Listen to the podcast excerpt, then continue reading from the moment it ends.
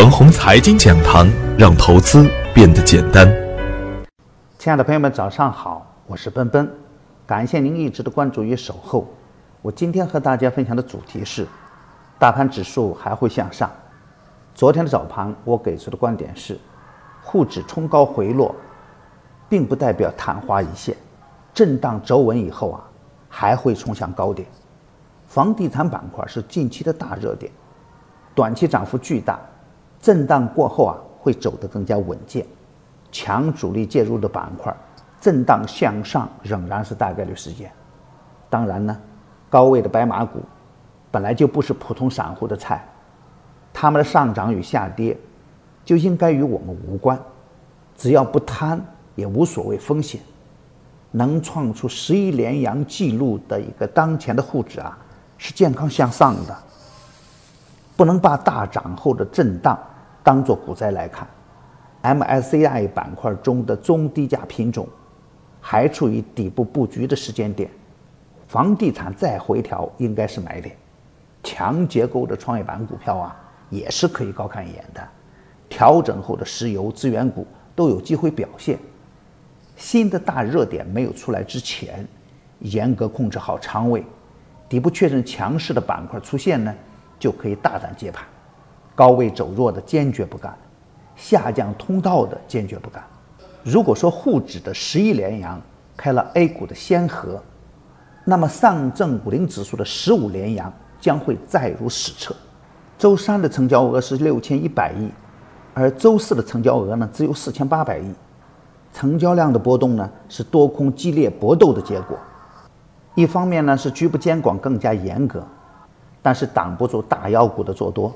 贵州燃气、华晨制药、泰禾集团、荣安地产等短线狂涨，都能说明主力不愿轻易离场。昨天早盘我还在说，新高之后还会有新高出现，这样的话语当天立即兑现。尽管监管层短线打压了区块链，仍然挡不住热点板块的轮番表演。种种迹象表明啊，向上的动能呢正在慢慢的积累。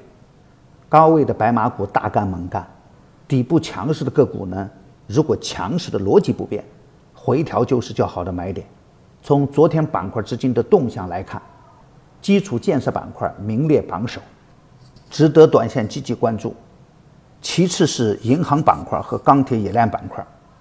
再看看资金流出榜，通信设备板块流出靠前，计算机、石油化工。